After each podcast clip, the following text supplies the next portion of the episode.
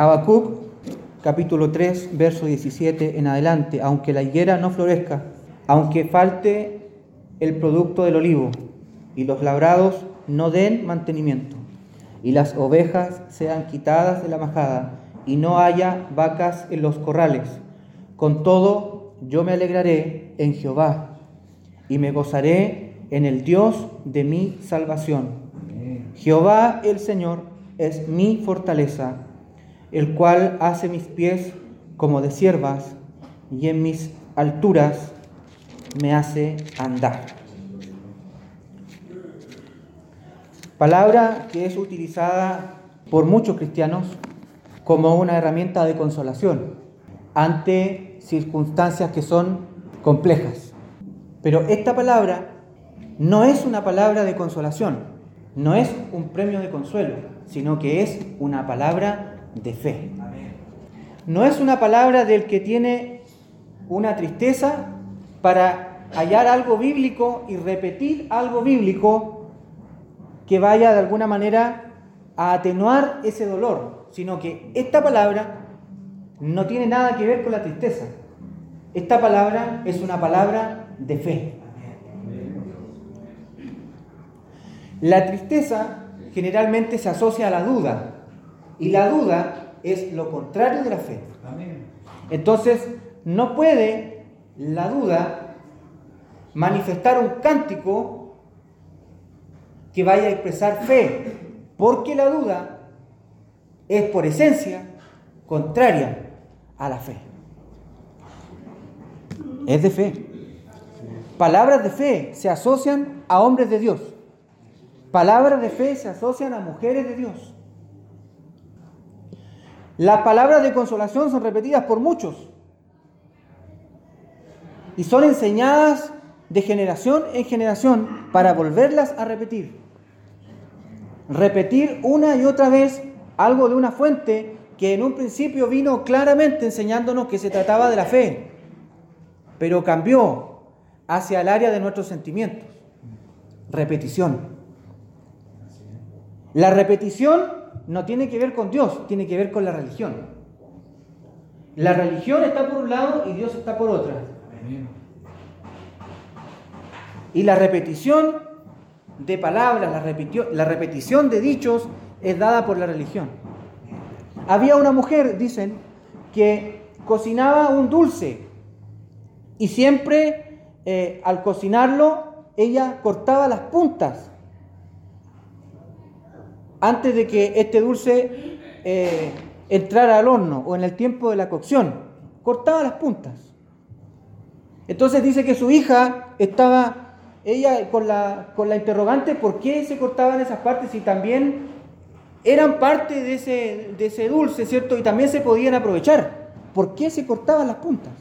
Y le preguntó a su madre, le dijo, mamá, ¿por qué al cocinar este dulce tú le cortas las puntas si esta parte también es buena?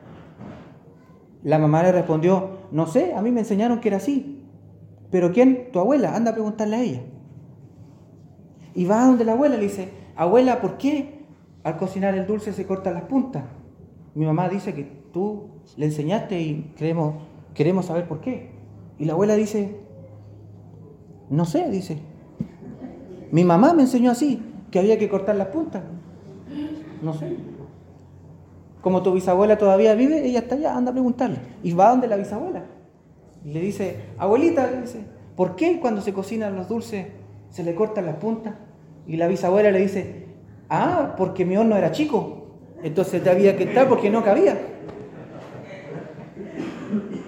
Se repiten cosas sin saber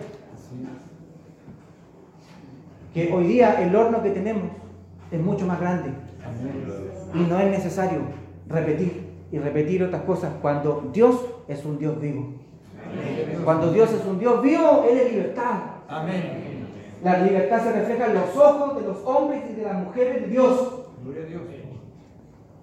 Y no la repetición.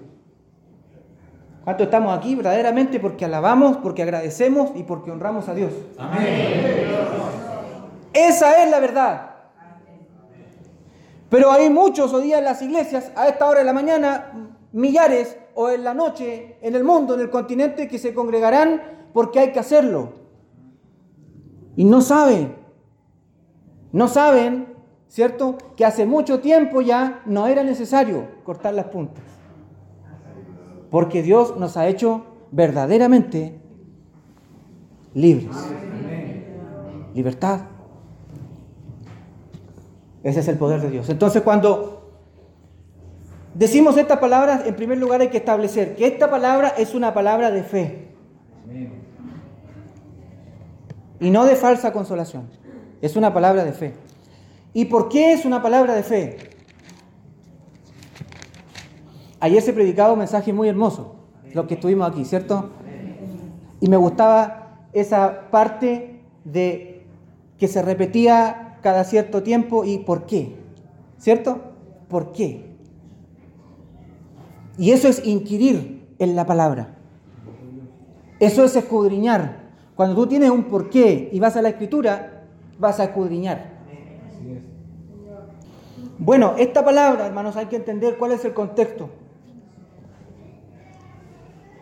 para poder interpretar de dónde vienen estas palabras de fe. En primer lugar, yo quiero decirle que esto se da en el contexto en que el, el ataque a Judá era inminente. Y él como profeta estaba eh, con una actitud pastoral frente a un Judá que no estaba haciendo las cosas bien, que estaba en idolatría, que estaba cierto en pecado y estaba convirtiendo sus caminos que en un momento cierto fueron de promesas, que fueron de bendición y estaba dando vuelta las cosas a tal manera que eh, Dios había permitido que iban a pasar un momento que fuera muy difícil. Inminente era la invasión. Nabucodonosor venció, ¿cierto? Nabucodonosor venció a, a Egipto, los derrotó, dice la escritura.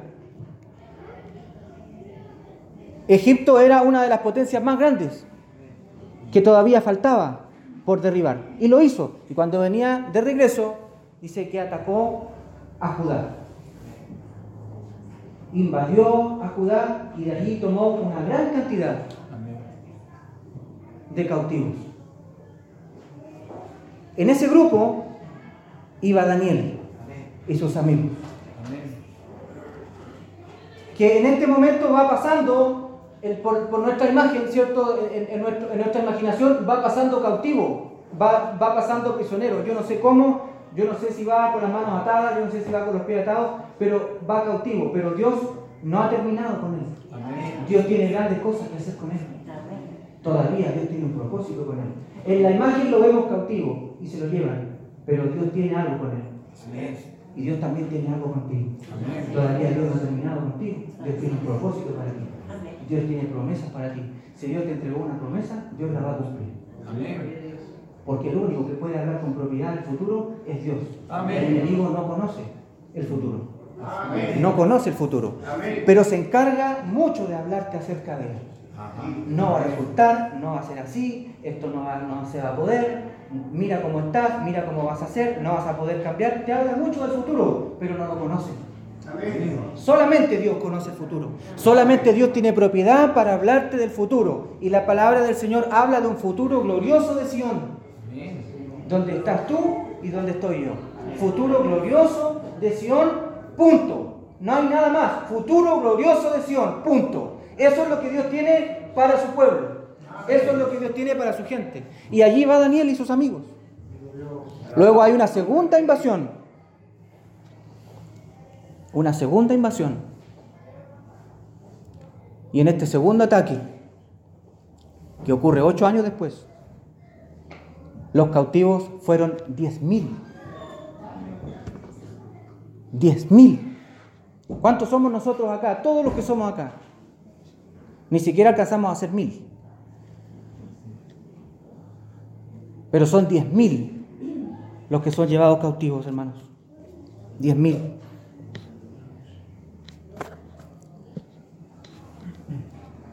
Y entre estos 10.000, entre este grupo, allí va Ezequiel. Y en la imaginación, cuando vamos pensando en Ezequiel, allí lo vemos también prisionero. Allí lo vemos también con ese rostro mirando el suelo, ¿cierto? Con preguntas, con dudas, no sabiendo qué es lo que está pasando. Sin embargo, allí va Ezequiel en esa invasión. Pero Dios tenía un propósito también con él. Dios tenía planes para Ezequiel. Así como también Dios tiene algo grande que hacer contigo. Ya vimos pasar a Daniel, a sus amigos y a Ezequiel por momentos que son muy difíciles. Luego dice la escritura que 11 años más tarde, 11 años más tarde, cuando, cuando el rey, el rey Sedequías trata de liberar a Judá de la opresión de Babilonia, Nabucodonosor dice que se enojó, se enfureció. ¿Y qué hizo? Nuevamente ataca a Jerusalén, le prende fuego al templo, le prende fuego al templo, destruye toda la ciudad y se lleva un grupo numeroso nuevamente de sobrevivientes de los, de los antiguos ataques que había vivido Judá. Dice la, parte final de este libro que que él dice, lo dedica al jefe de los cantores sobre mis instrumentos de cuerda, lo que da la idea que Habacuc, por los estudiosos de la palabra, Habacuc es un levita, es un adorador, porque el conducto que él siguió es al músico, al principal. Entonces da la idea que él, en, esa condición y en ese servicio tan dedicado que tenía dentro del pueblo, él es testigo de todos estos hechos. Pero aún así, aún así Él tiene que vivirlo y tiene que ser testigo de cómo las cosas parecen ser y parecen verse de mal en peor. Mira, esto es importante y esta palabra está llena de detalles. Detalles que marcan una revelación para hoy día nosotros fortalecer nuestra fe. Dice que el libro de Habacuc se centra en en un par de preguntas que este siervo le hace a Dios. Y en primer lugar, una de las preguntas más grandes que tiene es, ¿cómo puede ser que yo habiendo sido llamado profeta de todo este pueblo, nadie quiera oír la voz de Dios? ¿Cómo puede ser que ha llegado a tal extremo el pecado de este Judá.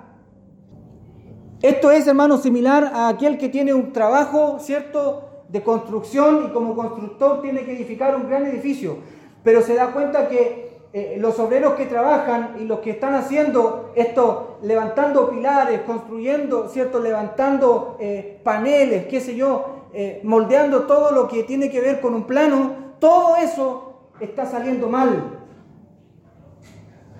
Todos están midiendo mal, todos están construyendo mal, todos están saliendo de una manera equivocada, errónea. Entonces es lo mismo, él como hombre de Dios que debía, ¿cierto?, formar y debía observar un comportamiento de aquellos hombres y mujeres que eran del Señor, un comportamiento acorde a las exigencias que Dios estaba entregando. Sin embargo, él tenía que observar cómo esa palabra era desechada, era desestimada y muchos corrían por su propia convicción.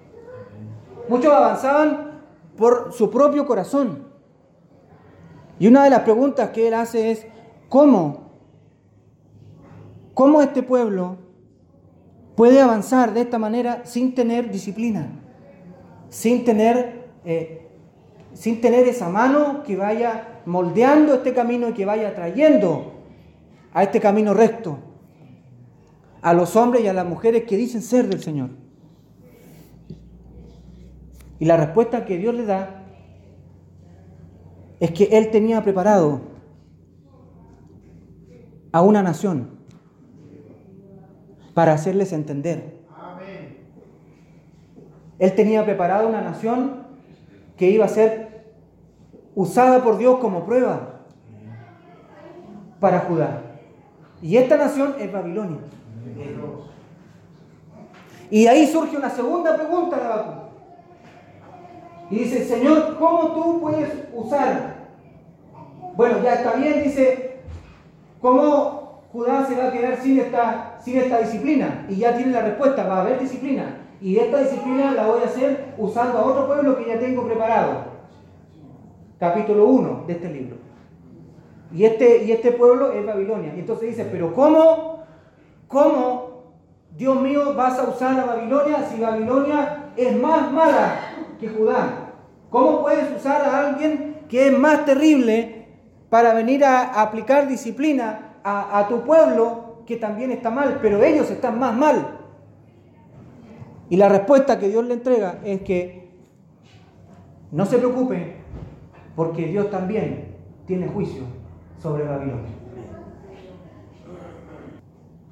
A veces en nuestra vida, hermanos, también decimos, ¿cómo puede ocurrir esto? ¿Y cómo puede pasar esto? ¿Cómo puede una persona que, que está en condiciones peores que yo, cómo puede, cierto, ser utilizada para probar mi vida, cómo puede ser utilizada para venir a mi, a, mi, vida y entorpecer el camino o tratar de hacer algo conmigo, ¿cómo puede ser? Bueno, es fácil porque Dios tiene también un juicio con uno y con otro. Dios sabe hacer las cosas. Dios sabe lo que hace. En el tiempo correcto. En el momento correcto. Dios sabe lo que está pasando contigo. Dios sabe lo que está pasando con tu familia. Dios sabe el momento que tú estás viviendo. Dios sabe lo que está pasando en este mismo segundo por tu corazón en esta hora. Dios conoce esto. Y hay un Habacuc que está muy dolido, preguntándole a Dios, ¿por qué? ¿Por qué? ¿Por qué pasa esto? ¿Por qué pasa lo otro? ¿Por qué tú tomas esta decisión y, traes, y nos traes como vergüenza a los que están peor que nosotros. Porque yo sé lo que hago, le dijo el Señor. Y todo el capítulo 1 hasta el versículo primero del capítulo 2 solamente es pregunta y solamente es queja. Preguntas a Dios y quejas contra Dios. Pero esa no es la actitud que debe tener un hombre y una mujer de Dios. Aunque eh, desde nuestro corazón se levantan muchas dudas y se levantan muchas preguntas, Dios sabe lo que hace.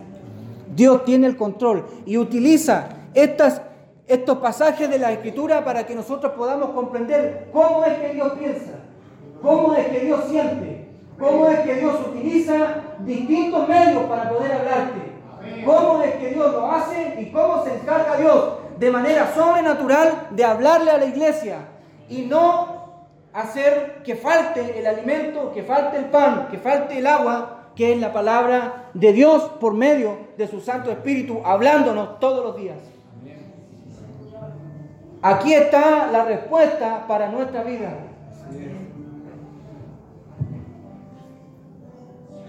Emociones de un Habacuc que está dolido porque sus hermanos no escuchan la palabra de Dios emociones. Emociones porque Dios le dice que trae preparado a Babilonia, que es peor todavía que Judá. Emoción. Entonces, ¿qué es lo que vio Abacú? Vio todas las invasiones. Y luego vio todo lo que está en el fondo del asunto y eso le produjo también un dolor. ¿Qué es lo que vio? ¿Qué es lo que sintió? ¿Qué es lo que ves tú? ¿Qué es lo que sientes tú? ¿Qué es lo que ves tú? ¿Qué estás viendo? ¿Estás viendo problemas? ¿Estás viendo necesidad? ¿Estás viendo eh, amargura en tu corazón? ¿Estás viendo pasajes que son difíciles de, de avanzar? ¿Estás viendo momentos oscuros en tu camino? ¿Y qué te produce eso? una emoción. ¿Qué emociones? Tristeza. ¿Vienes a la iglesia triste? ¿Te vas a tu casa triste? ¿Te vas a tu casa dolido? ¿Alguien te dijo algo? Todavía no lo puedes superar. Y si alguien te dijo algo y crees que esa persona es peor que tú, ¿acaso Dios no lo hizo acá? ¿Acaso Dios no hizo esto? ¿Acaso Dios no dijo, yo tengo preparado un pueblo que les va a enseñar a ustedes? ¿Quién es? Babilonia, pero si ellos están peor que nosotros. Pero yo sé cómo hago las cosas porque yo también me voy a enfrentar con ellos un día. Yo también estaré cara a cara con ellos un día. Tú no tienes que ver en eso, esos son mis planes. Pero yo tengo la solución. Yo sé cómo voy a hacer las cosas, dice el Señor. Entonces tú te preguntas, pero ¿cómo? Si esta persona, pero ¿cómo si ellos? ¿Cómo si los otros? Pero Dios sabe lo que hace. Dios sabe lo que hace. Y por eso es que hoy el Señor nos habla de emociones. Emociones que producen las cosas que vemos. Habacuc estaba viendo el primer ataque, la segunda invasión, ¿cierto? Más invasión. ¿Cómo quemaron el templo? ¿Cómo destruyeron todo? ¿Cómo allí se iba Daniel? ¿Cómo allí se iban los grandes hombres de Dios? Y eso le produjo dolor, le produjo, le produjo tristeza. Y se condujo bajo su tristeza, donde identificamos a un hombre que solamente está delante de Dios haciéndole preguntas y quejándose. ¿Y qué es lo que quiere hacer la carne? Hay dos cosas principales que la carne quiere hacer. Primero, si no quiere estar en los placeres de este mundo. Segundo, quiere estar quejándose.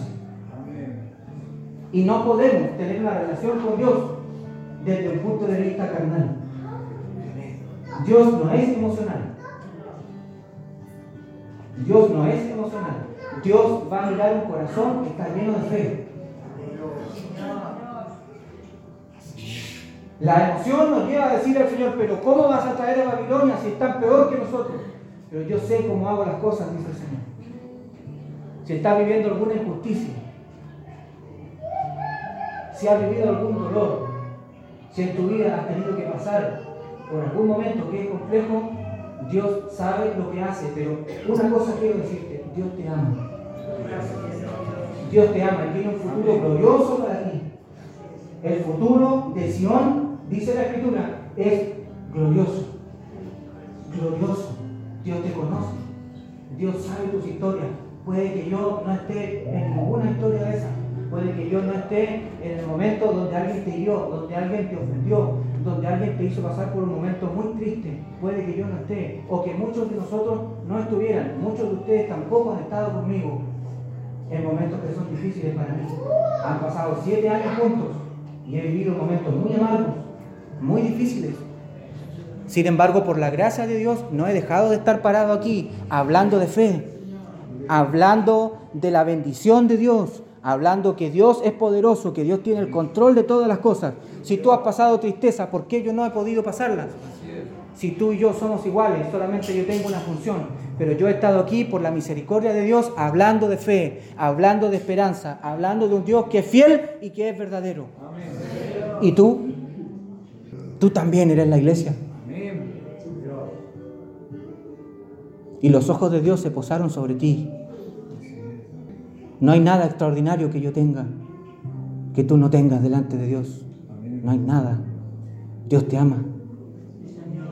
Y Dios conoce tu situación.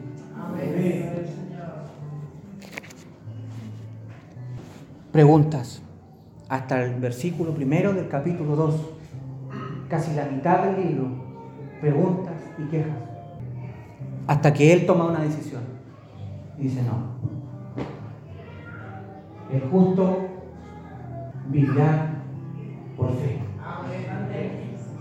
No vivirá por lo que ve. No vivirá por lo que siente.